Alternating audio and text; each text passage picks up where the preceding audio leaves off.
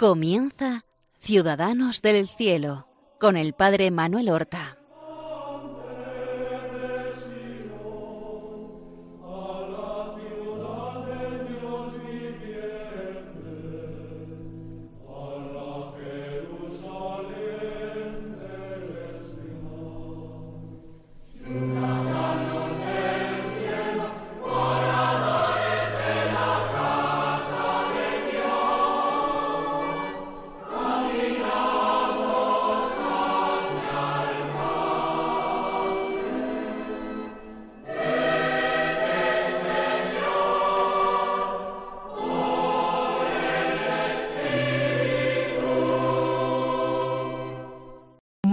Buenos días, queridos amigos, oyentes de Radio María y seguidores de este programa Ciudadanos del Cielo, programa en el que nosotros glosamos la vida y las virtudes de nuestros hermanos, los santos, para así estimularnos, animarnos en el camino de la santidad, en el camino de la imitación y del seguimiento de Cristo, en el camino de la práctica de las virtudes cristianas. Durante dos programas nosotros hemos estado ya hablando de San Luis Gonzaga, este santo jesuita, patrono de la juventud. Y nosotros habíamos dejado nuestros programas con el relato de su entrada en la compañía de Jesús cuando contaba con 17 años. Recordemos, solamente recordemos ya lo dicho en anteriores programas, que él había nacido en Castiglione del Stiviere, en el norte de Italia, un 9 de marzo de 1568. Y cómo después de renunciar al marquesado de Gonzaga, ya que él era el hijo primogénito, sería primogénito de nueve hermanos, después de renunciar al título en su segundo hermano, Rodolfo, en el año 1585, en noviembre, con el permiso paterno finalmente concedido, con el consejo de San Carlos por Romeo, él llega a Roma para entrar en la compañía de Jesús. Llega a Roma concretamente el 20 de noviembre de 1585, con 17 años. Lleva cartas de su padre para distintos personajes y todavía cuatro o cinco días está en Roma antes de que el día 25 de noviembre entre en el noviciado de los jesuitas que estaba en San Andrés del Quirinal, en el monte o en la colina del Quirinal romana. Allí él va a comenzar dos años de noviciado, como es costumbre entre los jesuitas, para después de estos dos años hacer los votos llamados del bienio, que no son todavía la profesión solemne y perpetua, pero que son ya votos perpetuos. Él hace un noviciado jalonado por distintas pruebas que los novicios jesuitas realizan. Así, por ejemplo, pasará un, par de meses en la comunidad de la iglesia del Jesús en Roma, entregado a oficios humildes. ¿Qué quiere decir esto? Pues a servir como criado en tareas domésticas del mantenimiento de aquella comunidad apostólica del Jesús de Roma. Él también durante este tiempo pasa tres meses en Nápoles, dedicado al estudio. Le llevan allí sus superiores para que estudie filosofía, para que estudie concretamente metafísica. Y realiza otras pruebas normales que se prevén en las constituciones de la Compañía de Jesús, como la de enseñar catecismo a personas rudas o a niños. Y después de estos dos años, en 1587, él realiza los votos del bienio. Eso sí, a los pocos meses de su entrada en el noviciado, en marzo de 1587, apenas lleva cinco meses en Roma en el noviciado, muere su padre. Muere finalmente de una manera santa. Le había escrito una carta al general de los jesuitas, el padre Claudio Acuariva, tercer sucesor de San Ignacio de Loyola, diciéndole, al entregarle a mi hijo Luis, pongo en sus manos lo que es para mí de más estima en este mundo y el que era el principal fundamento de mis esperanzas para el sostén y el mantenimiento de mi casa. Con esas palabras emocionadas había hecho finalmente el sacrificio de su hijo primogénito, sabiendo perfectamente que su hijo segundo, Rodolfo, estaba a mucha distancia de su hermano mayor, tanto en talla intelectual como en talla moral, como incluso para habilidad en el gobierno y para las cosas mundanas. Realiza, pues, los votos del bienio, Luis inmediatamente es enviado a realizar los estudios. Él está destinado al sacerdocio y por tanto va a realizar estudios de filosofía y de teología. Ya hemos dicho que tres meses durante el mismo noviciado estudió en Nápoles filosofía, pero después de los votos es enviado al colegio romano. El colegio romano es lo que hoy es la Universidad Gregoriana. Era el centro de estudios de teología de los jesuitas en la urbe, en la ciudad de Roma. Allí en el colegio romano hay unos 200 estudiantes de teología de todo el mundo, enviados allí al centro de la cristiandad para formarse sólidamente en la doctrina, en teología, pero también para aprender a amar a la iglesia muy cerca de la sede de Pedro, muy cerca de donde vive el padre general de la compañía, donde se encuentran los recuerdos del gran San Ignacio de Loyola, los recuerdos del segundo sucesor, el padre San Francisco de Borja, y del primer sucesor, no canonizado, pero de una eximia santidad, el padre Diego Laínez. Luis Gonzaga trata de pasar desapercibido en aquel gran colegio romano. Sin embargo, sus superiores estiman muchísimo su espíritu, su gran abnegación para todo, su obediencia perfectísima, de tal manera que su virtud no pasa desapercibida y es puesto con frecuencia a sus espaldas, sin que él lo note, pero es puesto como modelo para sus condiscípulos.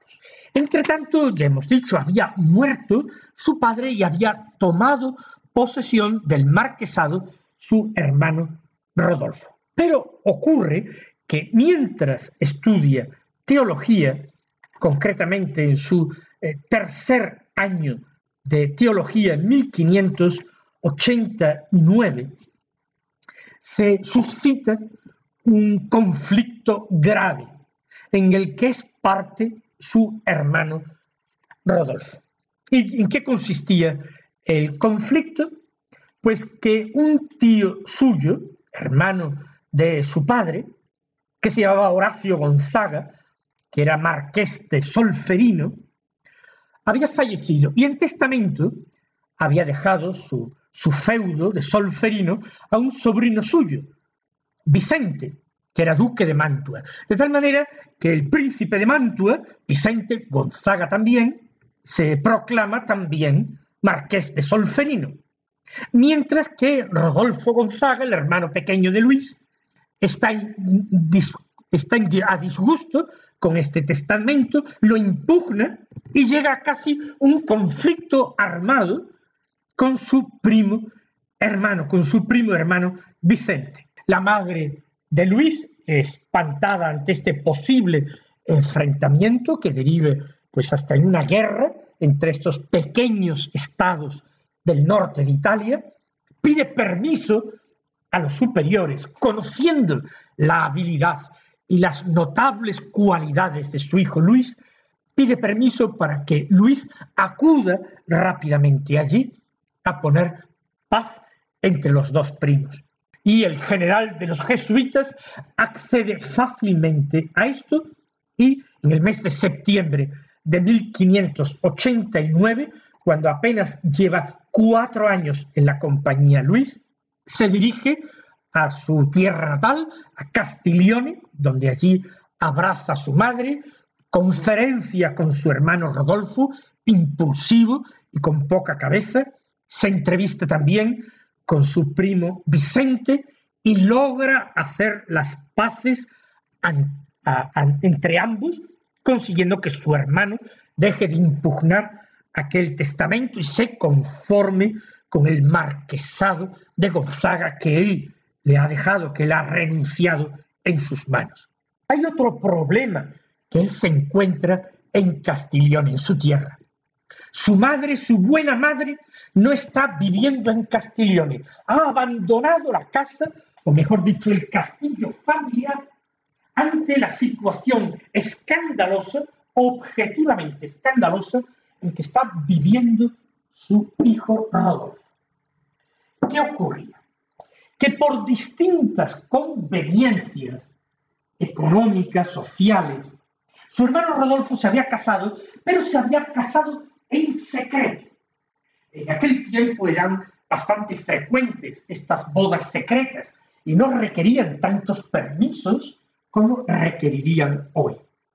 Y con esa que era ya su esposa legítima, estaba conviviendo en su casa de Castiglione, pero con el grave escándalo ante sus hermanos, ante los criados, ante los hombres de su feudo, de que estaba conviviendo con una mujer sin casarse. Ante esta situación, la madre, que desconocía el hecho de su boda secreta, o si no lo desconocía, al menos no estaba de acuerdo con que se mantuviera en secreto este sacramento del matrimonio por el escándalo a terceros, la madre se había marchado de la casa familiar. También Luis reconviene a su hermano Rodolfo y enterado de este matrimonio secreto, le convida a que lo haga público para evitar el escándalo grave. Y finalmente también esto lo consigue Luis Gonzaga. Y su hermano Rodolfo anuncia públicamente su matrimonio y que está casado con aquella mujer con la que convivía. Como vemos, Luis Gonzaga tenía grandes habilidades como político, como diplomático. Él había recibido una gran formación, él había visitado cortes importantes, ya lo hemos dicho en los programas anteriores, y había vivido en Florencia, en la corte de los Médicis, había vivido en Madrid, en la corte de los Austrias.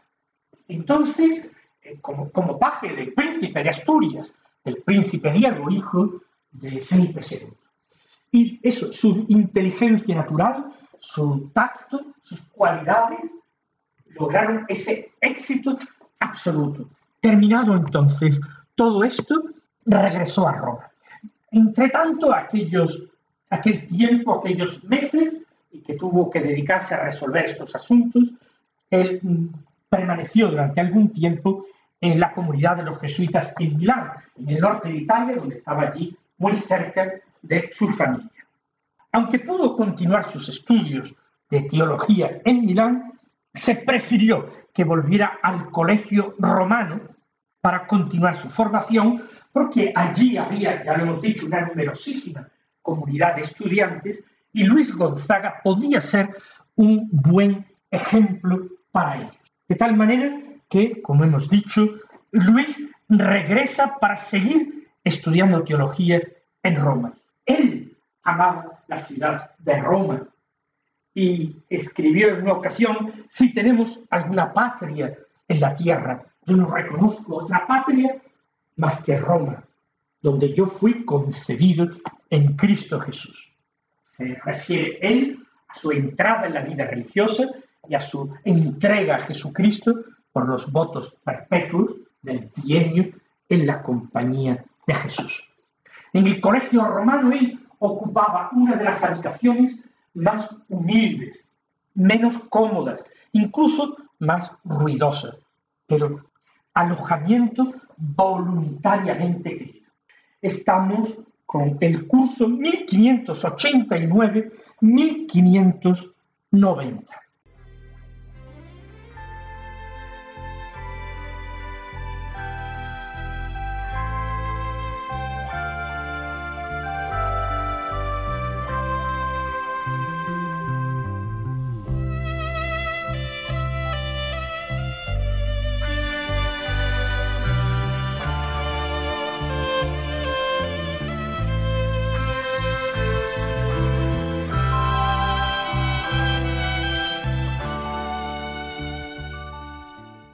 Como acabamos de decir, Luis comenzó su cuarto año de teología en Roma, en el colegio romano donde estudiaba, en el curso 1590-1591. Comenzó el curso en torno al mes de septiembre-octubre de 1590. Pero he aquí que a final de 1590 llegó a Roma los primeros brotes, llegaron los primeros brotes de una epidemia de peste. Y esta epidemia de peste, a comienzo de 1591, comenzó a hacer grandes estragos en la población. No había las medidas sanitarias de control, de aislamiento que podrían existir hoy día. Muchas gentes de otras ciudades, asoladas por la epidemia huían, trataban de encontrar refugio y consuelo en las dentro de los muros de la ciudad santa de Roma, de tal manera que la situación se empeoró todavía. ¿Por qué? Porque llegaban eh, millares de personas ya enfermas, muchas de ellas, a Roma a morir en ocasiones en las mismas calles de la ciudad. Fíjense que en aquella época Roma no era una ciudad excesivamente populosa, por lo menos no lo era según nuestros criterios. Era una población de unas ciento treinta mil almas. Pues bien, parece que el número de muertos llegó en poco tiempo a los sesenta mil. Casi la mitad de la población sucumbió. Así también nosotros en España en el siglo XVII conocimos terribles epidemias de peste. Ante esta situación muchos religiosos tuvieron que eh, ocuparse de la atención a los enfermos y a los pobres enfermos abandonados en un ejercicio elemental pero al mismo tiempo heroico de caridad cristiana los distintos hospitales de Roma, el de Santiago Apóstol, el Hospital de la Consolación, el dedicado al Papa San Sixto, se llenaban de peregrinos, de enfermos que llegaban a morir, de tal manera que eran necesario abrir fosas comunes para el enterramiento de centenares cada día. Los jesuitas en la misma casa generalicia donde vivía el padre general con su curia, tuvieron que abrir un puesto de socorro improvisado e incluso una especie de hospital de primeros auxilios y llegaron a tener hasta cincuenta y tantos enfermos residiendo allí. Pero por todo esto tuvieron que suspenderse también las clases en el colegio romano y los estudiantes de teología fueron también invitados a atender a los enfermos. Esto fue lo que causó la muerte de Luis Gonzaga, que murió víctima de la caridad, porque para él no estaba la santidad, sólo en una oración recogida y jugosa, como era frecuentemente la suya, sino que para él la santidad estaba en la entrega de la vida, la entrega generosa de la vida, la entrega de la vida a Cristo, pero también la entrega de la vida por amor a los hermanos. El Señor había dicho que no tienen necesidad de médico los sanos, sino los enfermos.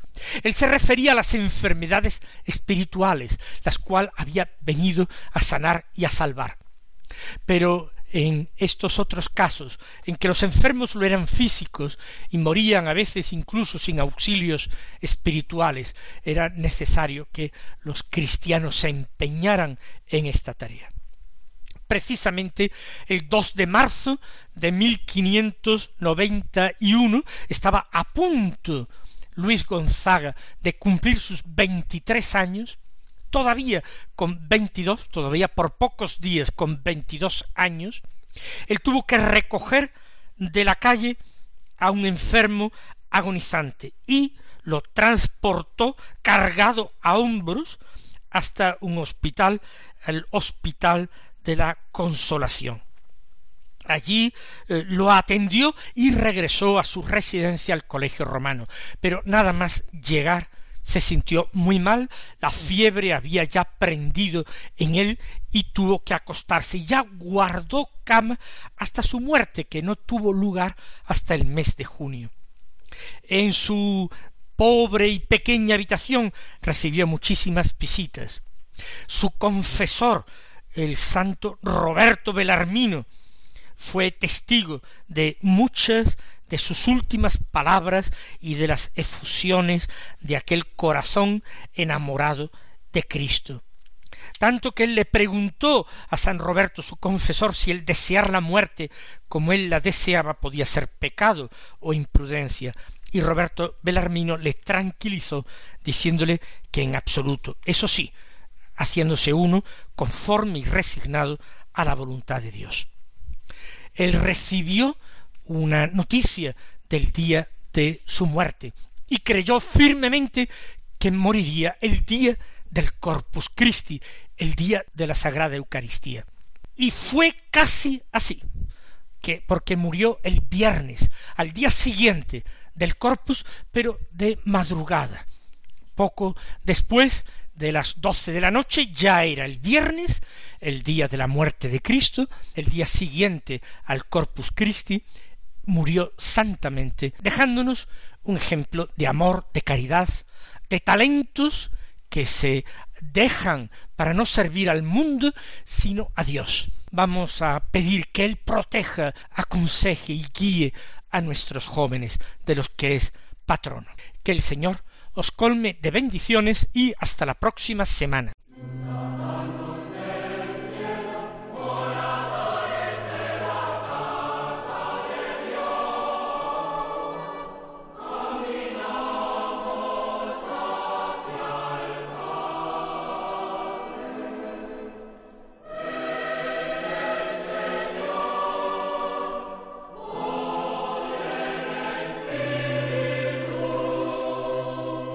Han escuchado en Radio María Ciudadanos del Cielo con el Padre Manuel Horta.